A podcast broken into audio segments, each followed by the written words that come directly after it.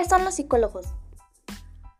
Los psicólogos son profesionales de la salud mental que se podría poner en una balanza igual que un médico porque pues también se encargan de su principal función es detectar, diagnosticar, prevenir y eh, obviamente cuando un psicólogo hace esto lo hace con el fin de que haya una propuesta de tratamiento. Entonces, pues, básicamente es el encargado de poder identificar una problemática, eh, buscar teóricamente a qué se debe sus causas. Una vez encontradas las causas, poderlas este, proponer una propuesta de intervención en el área que, se esté, que se esté manejando, ya sea educativa, clínica, laboral, este, y pues ya de ahí hasta ahí eh, termina como el área del, psicólogo como tal. Porque la, la intervención ya no la hace el psicólogo, ya la hace un especialista. En cada caso, cada área tiene su especialista. El más conocido es el, el psicoterapeuta, que es en el área clínica, pero ya no es función del psicólogo. También en el área educativa, pues también vienen terapeutas en el área educativa en el área laboral, por ejemplo, vienen terapeutas, bueno, no terapeutas, sino ya vienen como otro tipo de, incluso de carreras ya, otras profesiones ahí ya metidas. Mm, por ejemplo, una intervención la, pues, se puede hacer un, capacitador, un consultor externo, la puede hacer cualquier otra persona que esté pues especializada. El psicólogo ya no, simplemente trata de, de investigar, hacer el diagnóstico y crear un plan, una solución. Obviamente esta solución no es a fuerza que la tome el psiquiatra o el terapeuta o X persona, sino que pues es solamente como una de las propuestas que tú le das a la persona que te lo está pidiendo para que sepa por dónde guiarse. Ya no es responsabilidad del psicólogo si, si hay un seguimiento o no. O sea, el psicólogo cumple con dar el diagnóstico y de allí que parta pues, lo demás. ¿Quién fue la fuente que apoyó la psicología? Fuente que apoyó a la psicología. Pues fuentes, como digo, o sea, hay muchas fuentes.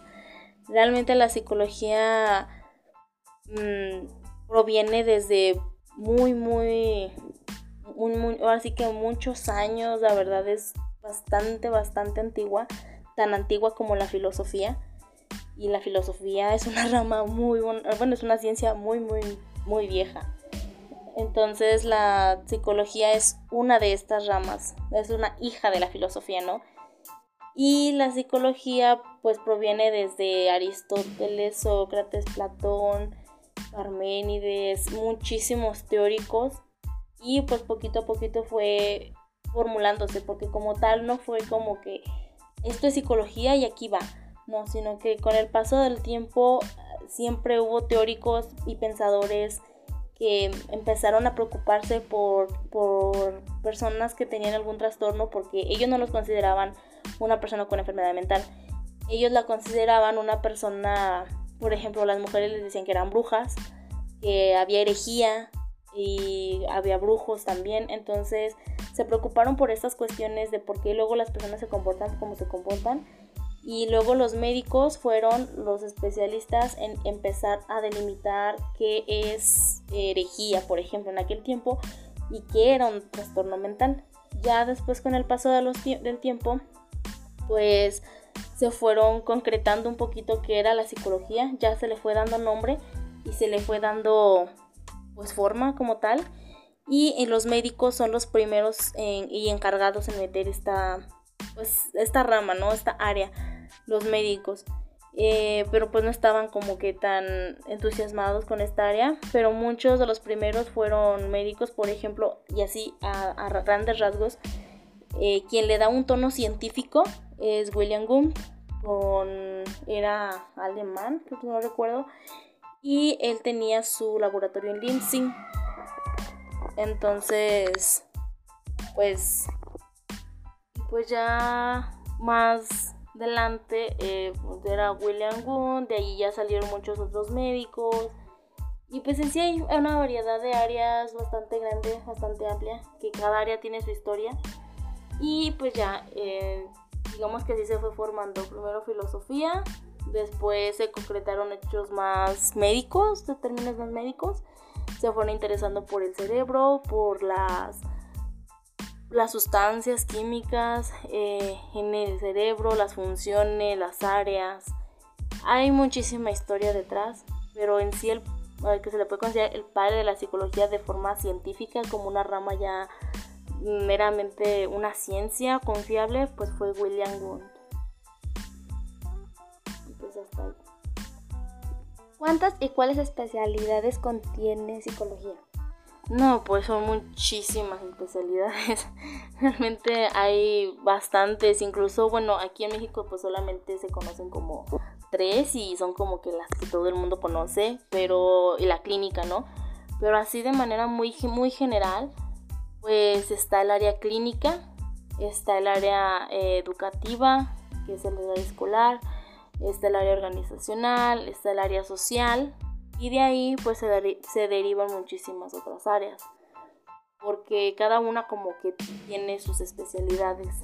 Eh, así de manera muy general está la psicología forense, eh, que esta se encarga más como de hacer peritajes, hacer pues un montón de, de aspectos jurídicos, trabajan de la mano con abogados eh, y luego de aquí hay psicólogos forenses de estado de, que pertenecen a la parte civil, eh, y luego otros que pertenecen a otro tipo de, áreas, entonces por esa parte allí, después vienen los, los educativos y de allí se derivan pues entre que los especialistas con eh, niños con discapacidades y pues en fin Viene el área organizacional. En esta área pues se encarga, digo, se derivan muchas otras áreas, por ejemplo, como desarrollo organizacional, reclutamiento y capacitación, entre otras. Y viene después el área clínica.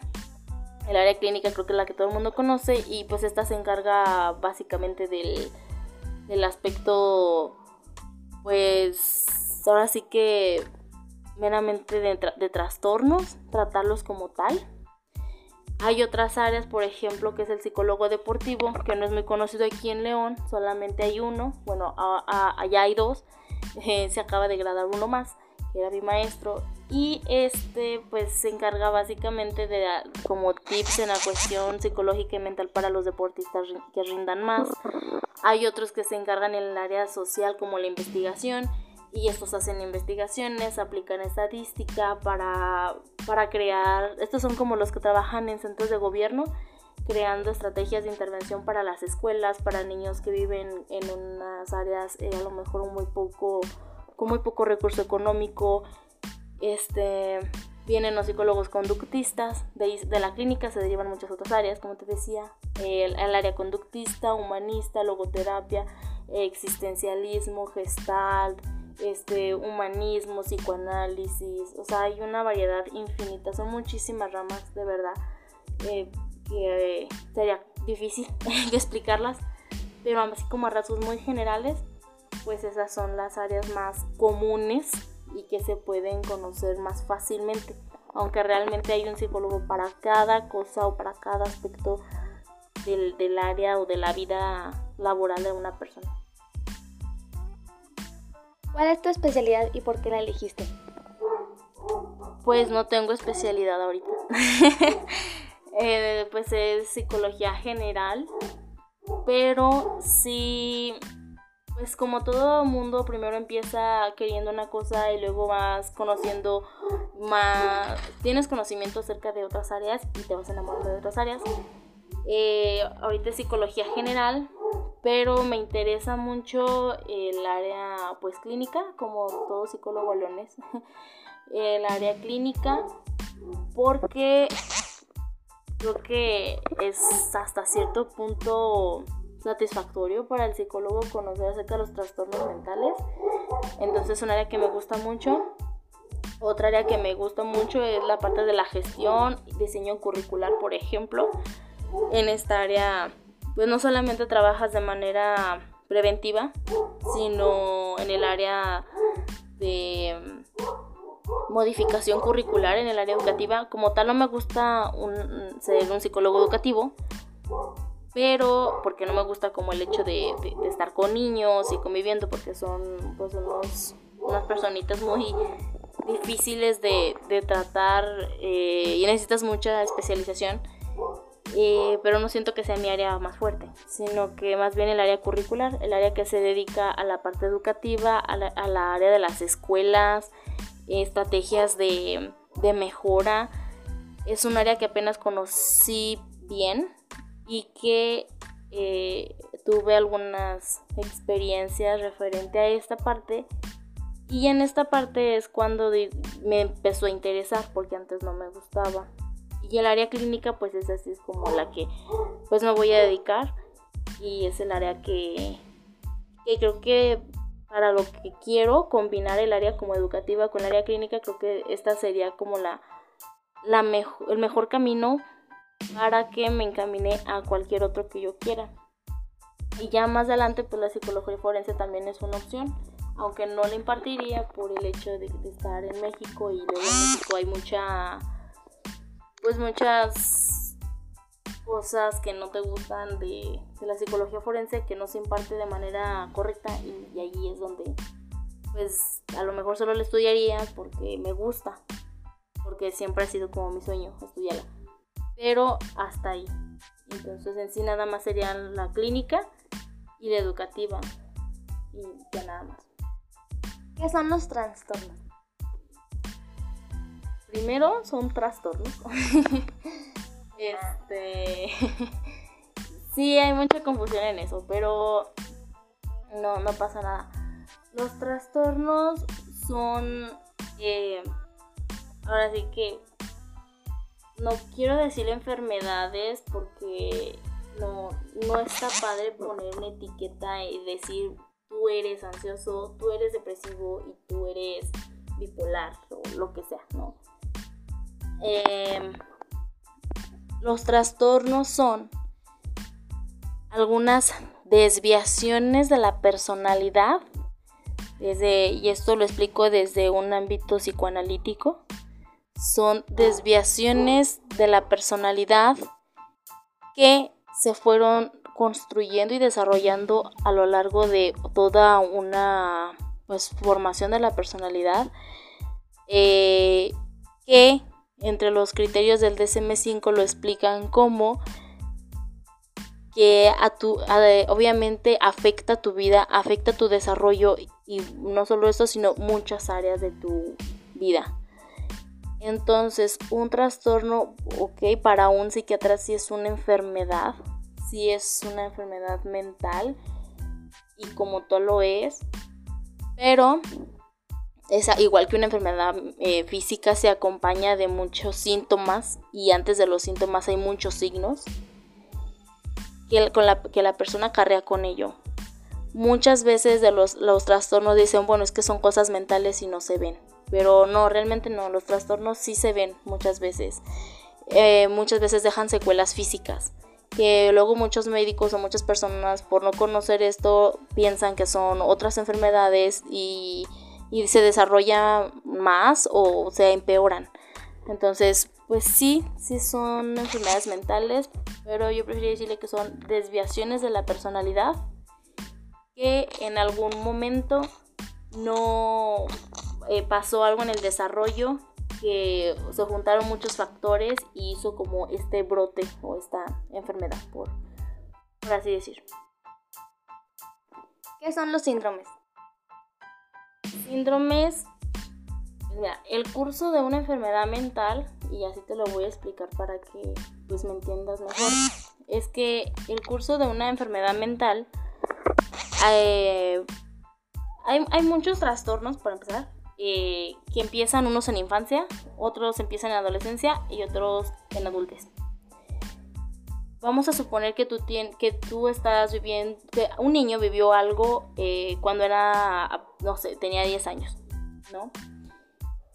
Pasa algún suceso muy fuerte, a lo mejor, no sé, murió alguien de su familia, o no sé, en la escuela tenemos que eh, es un niño que sufre a lo mejor violencia, o alumnos y maestros, o bueno, compañeros y maestros, tenemos que en casa a lo mejor las cosas no van bien, ¿no? Y a esto súmale a lo mejor que tenga un nivel económico bajo. Estos son tan solo como cuatro de los aspectos que pueden generar que un niño empiece a tener algunos signos. ¿Cuáles son los signos que normalmente se presentan en un niño antes de un trastorno? O un niño, una persona, un adolescente, como quieras, o sea, en cualquier nivel. Pues a lo mejor, este, uno muy, muy, muy sencillo, esto es un ejemplo. A lo mejor el niño empieza a no quererse quedar solo, a lo mejor no habla, eh, a lo mejor no, no duerme bien, no pone atención, tiene bajas calificaciones. Son como cosas que, son negativas, pero que no forman parte como de una, de una enfermedad mental ni física, sino simplemente son como sucesos negativos que la persona comienza a hacer. Eso se les llaman signos, nada más. Cuando ya el niño, por ejemplo, vamos a suponer que le pegan en escuela, ¿no? El niño comienza a orinar la cama, vamos a suponer. Entonces el niño empieza a orinar la cama, el niño tiene muchas pesadillas, el niño, eh, no sé, llora, cosas de ese tipo. Eh, ya entran, ya estos ya son síntomas. Cuando ya tienes muchos síntomas, se vuelve un síndrome. El síndrome es el conjunto de muchos síntomas. Son ahora sí que es un síndrome, cuando aún no hay un diagnóstico se le dice a la persona, bueno, es que hay un, está presentándose un síndrome de tal trastorno, ¿no? Un psicólogo nunca diagnostica como tal. Ese es un dato muy interesante porque un psicólogo siempre en su reporte psicodiagnóstico tiene que decir eh, que se infiere que la persona puede presentar, no sé, un trastorno por rumiación, un trastorno por lo que quieras. Depresión, ansiedad, se infiere. Pero quien delimita que es un trastorno es el psiquiatra. Entonces, ya es un trastorno cuando ya un psiquiatra dice, este persona tuvo muchos signos antes, presentó después muchos síntomas y si los juntamos hizo un síndrome. Pero ¿qué crees? Que cuenta ahora como, es que en el DCM hay como muchos eh, criterios para validar un trastorno. Por ejemplo, uno del criterio A siempre viene en esta parte es que cumpla con, no sé, que el niño eh, no duerme sus horas continuas, que el niño se hace bien a cama y cosas así, ¿no? Son como cosas muy conductuales que se ven. Luego, en el criterio B viene, el niño lo presenta por al menos seis meses, o los últimos seis meses lo ha presentado. Y luego, criterio C, eh, esto se presenta por lo menos en tres aspectos de la personalidad, o por lo menos en tres contextos. Cuando ya sea el, el, psiquiatra haya hecho las pruebas necesarias y ya mira el reporte del psicólogo, mira la entrevista, mira las pruebas, mira todo, dice, bueno, la persona no solo tiene síntomas, que son, que son síndromes, sino ya tiene otras cosas con las que cumple y entonces esto ya se convierte en un trastorno. Entonces, si te fijas, es como una, un, camino a seguir. Es un, un, recorrido que se va construyendo poco a poco hasta que se llega a ser un trastorno. ¿Sí? Entonces, el síndrome queda como conjunto de síntomas que una persona pues ya, ya presentó en su momento de desarrollo. ¿Qué es el DSM? DSM. Muchas personas lo o muchos psicólogos a manera de burla, no sé, este, dicen que es eh, la Biblia del psicólogo. ¿Por qué? el DSM es un, un libro, es un compendio, en donde vienen, mira, para empezar, todos los médicos, médicos en general, tienen un libro que se llama CIE 10. En este libro es como un glosario de todos los, tras, todas las enfermedades que existen. Por ejemplo, que diabetes, hipertensión, y, y, viene cada uno por separado. Es un libro muy enorme que todos los médicos deben de conocer en su totalidad. Después de ahí, pues los psicólogos deciden, como te había mencionado, los médicos primero en la historia empiezan con la parte de, del CIE, de, bueno, en la historia primero se empieza a conocer la psicología por medio de los médicos. Entonces, el DCM comienza a conocerse a partir del CIE 10. ¿Qué es esto? Bueno, dijeron los médicos. Sí podemos tratar un, trastorno mental, pero creo que esta parte no nos corresponde, ¿no? Esa parte corresponde a la psiquiatría, por lo tanto también a la psicología. Entonces, el DSM es un compendio, es un libro donde vienen todos los trastornos mentales que una persona pueda tener en su vida. O sea, todos, de verdad, todos. Se clasifica por los de la niñez, los de la adolescencia, los de la adultez, que los de eh, por consumo de sustancias, trastornos sexuales. Hay una clasificación en este libro para que no te pierdas. Cada uno viene con una descripción de lo que es, viene con un eh, los, criterios que debe contener. Casi siempre es A, B, C y D, eh, con los que tiene que contener el, el trastorno es una guía para que el psicólogo pueda hacer un diagnóstico y el psiquiatra también. Viene con una serie de códigos cada trastorno en donde si el psicólogo hace su reporte psicodiagnóstico y comienza eh, a, decir, bueno, eh, la persona mm, puede que presente un trastorno de tal, tal, tal y se le pone un código. Cuando se pasa a un psiquiatra, el psiquiatra lo que lee es el código, no el trastorno como tal, porque los psiquiatras se basan mucho en el código. Entonces, el, pues el psicólogo es básicamente eso, se basa en el DSM. Eh, otra cosa que quisiera comentar es que en el DSM es, es este compendio, el DSM, y bueno, digo, me gustaría mencionarte que en este libro pues se crea pues, desde hace muchísimo tiempo, ¿no? Pero para ser sinceras, hay hasta ahorita hay cinco versiones, es el DSM5, es el más actual, es en el que todo mundo debería de estarse basando. Eh, obviamente no es que haya sacado cinco versiones porque, pues porque les gustó, sino porque la primera versión, por ejemplo, pues conocían muy pocos trastornos, ¿no? En el segundo a lo mejor se conocieron más trastornos y se fueron agregando. En el tercero tal vez esos trastornos encontraron que tenían otros síntomas. Y en el cuarto eh, dijeron, ¿sabes qué? Tenemos problemas porque un psicólogo diagnostica de una manera, otro de otra. Y se hace una revisión y se saca el DSM-5, que es hasta el ahorita el de la actualidad. Y es importante decir que no muchos psicólogos ni muchos psiquiatras están de acuerdo con el DSM-5 porque el DSM-5 no fue revisado, porque lo, lo, revisa la, APA, que es la mm, Sociedad Americana de Psicólogos.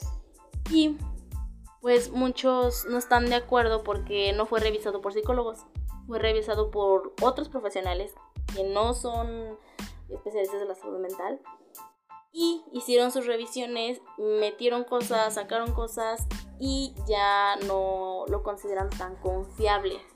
Muchos de los cambios que se hicieron fue que, eh, por ejemplo, muchos trastornos que estaban en el DSM-4-TR, porque luego sacaron una revisión del TR, era que cambiaron los nombres de los trastornos. Entonces ya no había un trastorno de la, por ejemplo, había trastorno... Eh, eh, había trastornos de la comunicación y se dividían en cuatro, ¿no?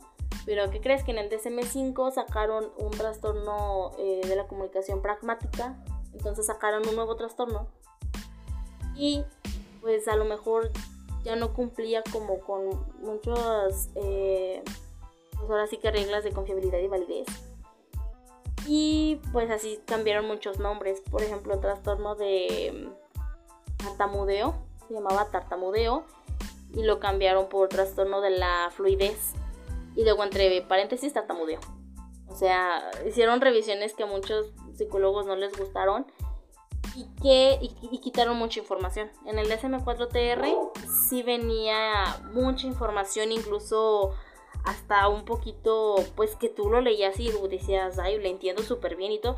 Y luego en el DSM-5 le quitan esta información. O sea, ya se reduce bastante se hace como muy compacta y la verdad no, no explica tanto. Y esto preocupa no por la síntesis que se hace, preocupa por el hecho de que estás dejando una descripción de una enfermedad mental que probablemente tiene una persona y estás jugando con la salud mental de una persona. Entonces se consideró algo muy, pues, la verdad no muy bueno. Muchos psicólogos y, psiquiatras eh, utilizan el DSM-4TR todavía. Ya no deberían, pero lo siguen utilizando. Y muchos otros el 5. Aparte porque el diagnóstico siempre se hace a través de esto, de este DSM. Por ejemplo, eh, para el DSM-4TR, eh, el psicólogo diagnostica a base de cuatro ejes. Que el eje 1 es para la personalidad, eje 2 enfermedades médicas, eje 3 eh, aspectos sociales, eje 4 el contexto y cosas así. Resulta que en el DSM-5 ya no se diagnostica por ejes, se hace una guía y se hace un compendio con el CIE 10, entonces ahora te basas al CIE 10 también. Entonces hace un revolvedero y ya no tiene como tanta organización, por así decir, el DSM5. Ya no se hace tanta organización y pues queda un poquito de a falta de validez. Digo, no quiere decir que es una validez muy enorme, no, o sea, es muy muy pequeña, pero cuando se trata de salud mental, cuando se trata de pues de la vida incluso a la persona, porque pues si la persona tiene depresión, imagínate. Pues yo creo que sí es muy delicado tomar un DCM revisado por profesionales que ni siquiera son psicólogos. Pues eso es triste hasta cierto punto. Muchas gracias por tu participación en, este, esta entrevista.